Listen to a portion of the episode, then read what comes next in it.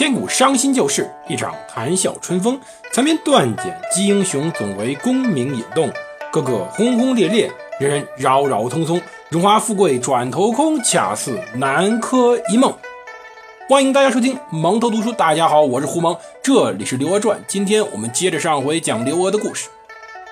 其实啊，在《续资治通鉴长编》里。自从王钦若死了以后，在天圣三年、天圣四年、天圣五年这几年呢，并没什么大事都是些鸡毛蒜皮。比如说后宫有才人进封了，前朝太子楚王赵元佐，就那个发疯烧自己宫里的那人呢，病死了。有个人呢，铸出了鱼血铜人，并且搬运了这铜人针灸图经。这一点呢，倒是中国中医学的发展。当然跟政治真没什么关系，就些零碎琐事然后，然后除此之外，就是一幅我们主人公刘娥的晋升图。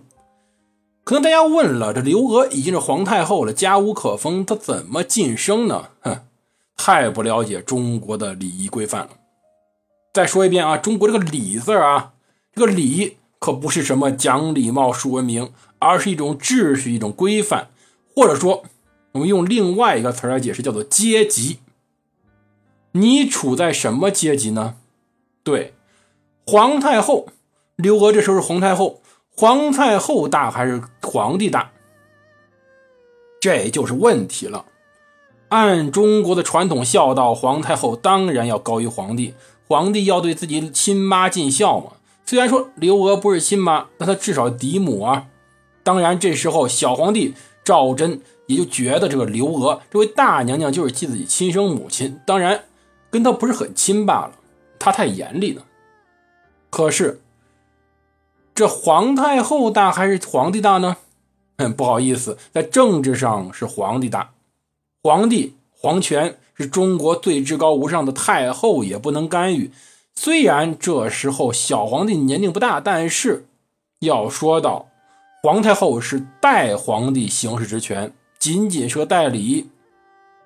可是刘娥就想论到论到这个龙在上还是凤在上的问题，对她想表达出来意思就是，她是皇太后，多劳多得，她呢想有些晋升。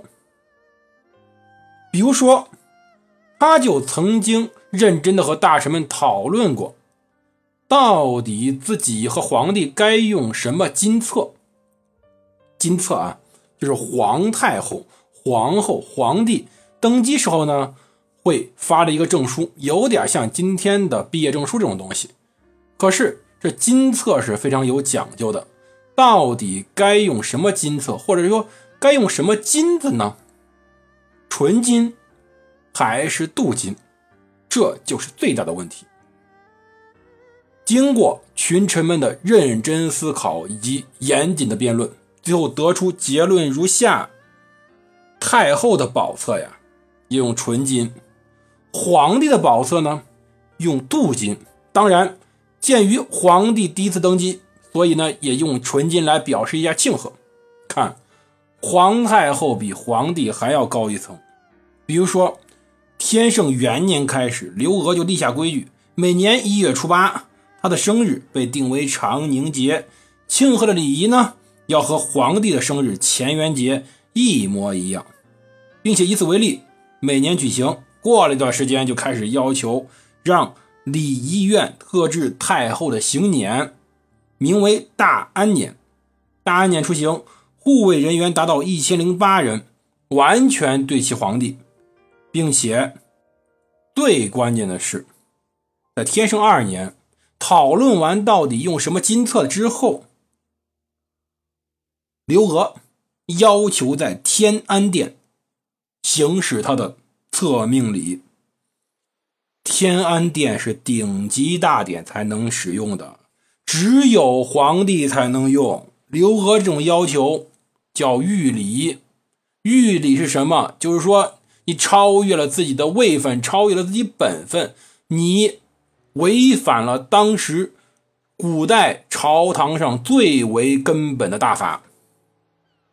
这时候，自然有人不干，不干呢，有王增，有曹利用，对，就是两位。当时王增是宰相，曹利用是枢密使，他们站出来反对，结果是双方各让一步。刘娥尊号在天安殿发册，在文德殿受册，打点折扣，算是压了刘娥一头。但是这是开始，刘娥在随后呢是连绵不断的招数，比如说天圣四年，由小皇帝出面，赵祯对宰执大臣们说：“朕打算在明年。”元日朝会，先率领百官为太皇太后上寿，然后再去天安殿接受朝贺。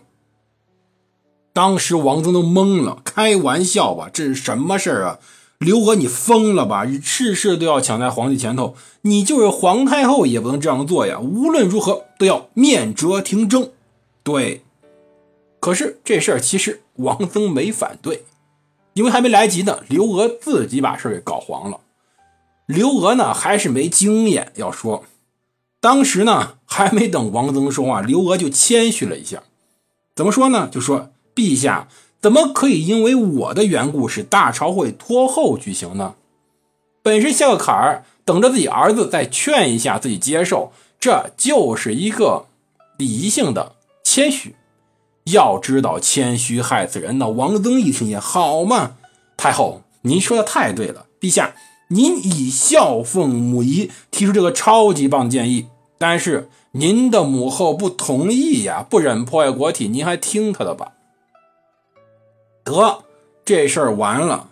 刘娥当时冻僵，哼，没经验，真没经验，六十多岁了还是新丁，真是比不上这些老奸巨猾的宰相，政治还是不成熟，都准备干这事儿了，还装什么装大尾巴狼啊？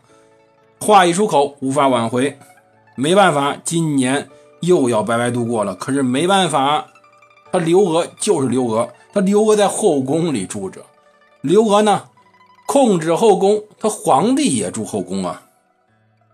就像当年刘娥让宰执大臣上交图谱一样，他私下又耍了小手腕。回宫之后，对儿子进行了一个深刻的探讨，到底怎么当儿子。《宋史》里有记载，说他从来不对儿子好脸，所以这个儿子呢，这位小皇帝赵祯呢，对于这个大娘娘刘娥十分担心。当然，他有个慈祥的小娘娘杨妃嘛。随后，仁宗陛下出去颁了旨，还是要先为他上寿，再举行元日朝会大典。这回没辙了。那天上寿时候。是宋朝所有忠于王室臣子的噩梦。赵祯身穿辇袍，没戴帽子，就穿着龙袍，没有戴冠冕，在文武百官还有契丹使者面前，向刘娥行二拜之礼，向他跪献了两杯酒。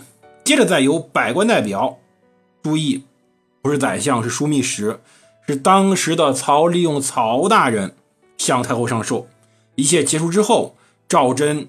还带上了冠冕，到天安殿接受百官朝贺。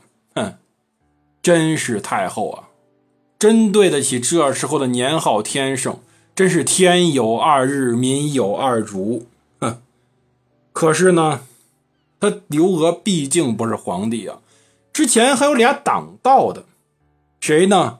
前面说了，宰相王增，枢密使曹利用。这俩之前还帮过刘娥忙呢，但是呢，你挡我道了。政治上斗争呢，就是你挡我道，你就是块臭石头。臭石头呢，就得踢开。那刘娥怎么踢开这两窝臭石头呢？我们下回再讲。